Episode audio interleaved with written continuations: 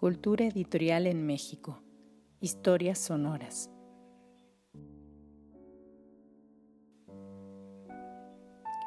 Cultura editorial en México.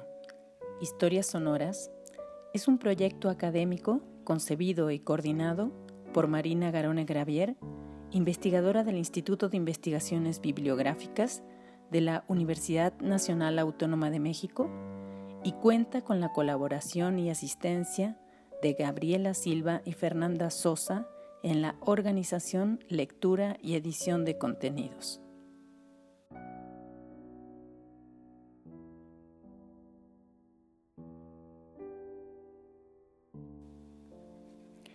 Les damos la más cordial bienvenida a una cápsula de Cultura Editorial en México, Historias Sonoras. En esta iniciativa nos proponemos ofrecer algunos fragmentos de historia, la historia de los editores y las editoriales, de los sellos y de las colecciones bibliográficas, de publicaciones periódicas y revistas culturales. En una palabra, las historias de los agentes y proyectos culturales que han permitido el surgimiento, consolidación y construcción de la edición en México.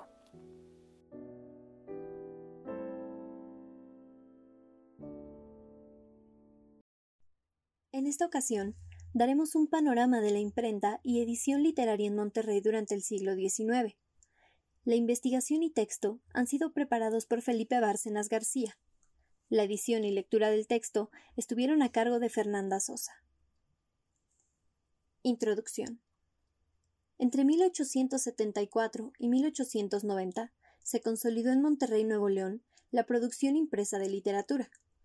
En este lapso, por primera vez en la historia regiomontana, se observó la existencia de un mercado editorial estable, impulsado por actores que emprendieron diversos proyectos orientados a promover la construcción de un público lector demandante de contenidos narrativos, sobre todo novelas, y la formación de autores locales. No quiero decir que las actividades editoriales fueron nulas en las décadas previas, pero del 24 al 73 únicamente se imprimieron alrededor de 10 periódicos y cuatro libros, ninguno de ellos de cariz literario. En el mismo periodo se tiene registro de solo tres imprentas particulares: la imprenta de Pedro González y Socio, el taller dirigido por Manuel María de Mier y la tipografía de Antonio Mier. Tales circunstancias reflejan una producción así como un consumo de bajas dimensiones.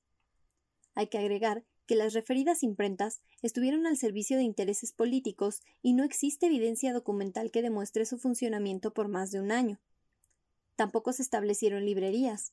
Los lectores adquirían obras en el centro del país, o bien en mercerías locales que esporádicamente ofertaban algún título.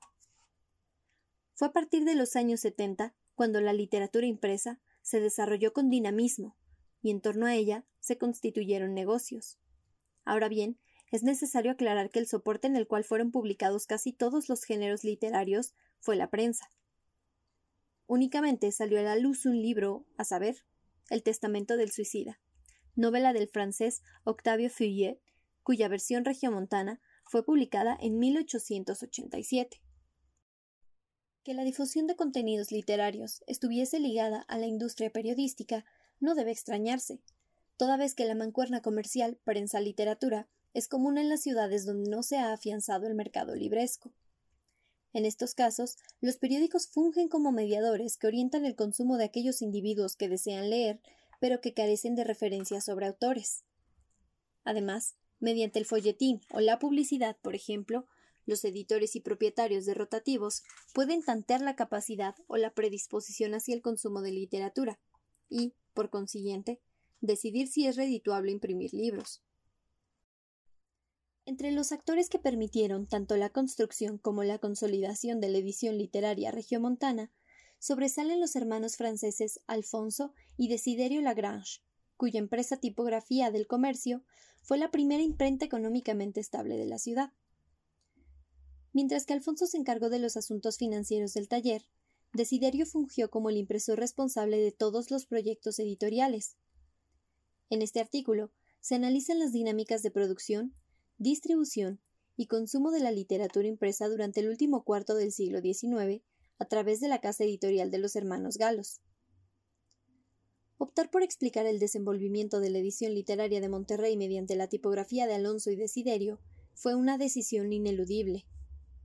En primer lugar, porque si bien existen textos y catálogos publicados en el siglo XX, hasta cierto punto completos, pero inacabados, que identifican libros, periódicos y folletos que se han fabricado en Nuevo León, la mayor parte de esa producción está perdida o tal vez se encuentra resguardada en colecciones particulares aún desconocidas. Afortunadamente, algunos archivos y bibliotecas de Monterrey, así como de la Ciudad de México, conservan una parte importante de los impresos elaborados por los Lagrange, con la cual es posible explicar el proceso de consolidación de la literatura impresa en la capital nuevo leonesa, puesto que los hermanos franceses fueron pioneros en la edición de contenidos literarios.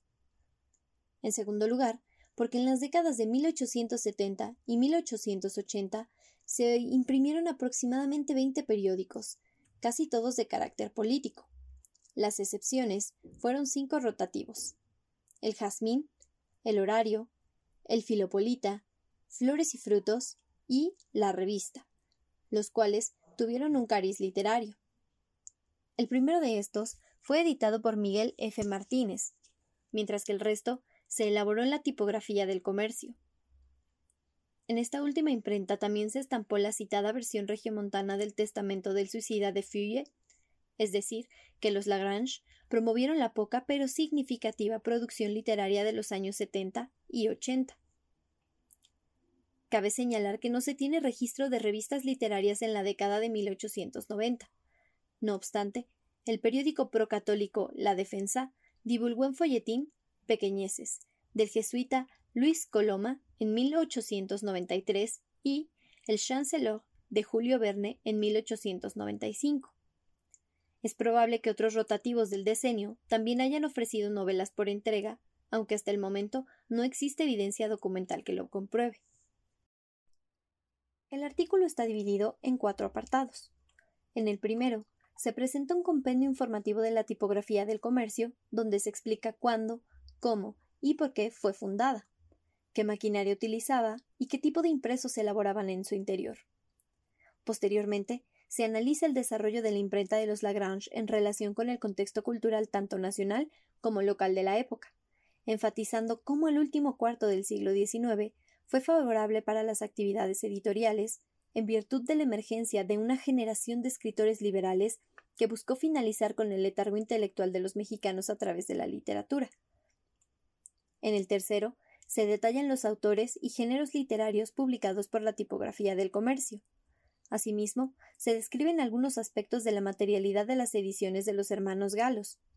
Finalmente, a modo de conclusión, se examina el estado actual de la investigación histórica de la literatura impresa en Monterrey, haciendo alusión a algunos estudios previos que resultan útiles para valorar la recepción de la cultura editorial.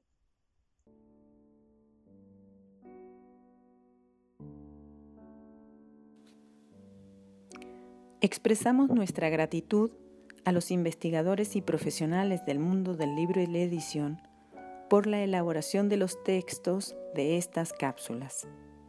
También agradecemos a la Secretaría de Cultura de México y a la Fundación para las Letras Mexicanas.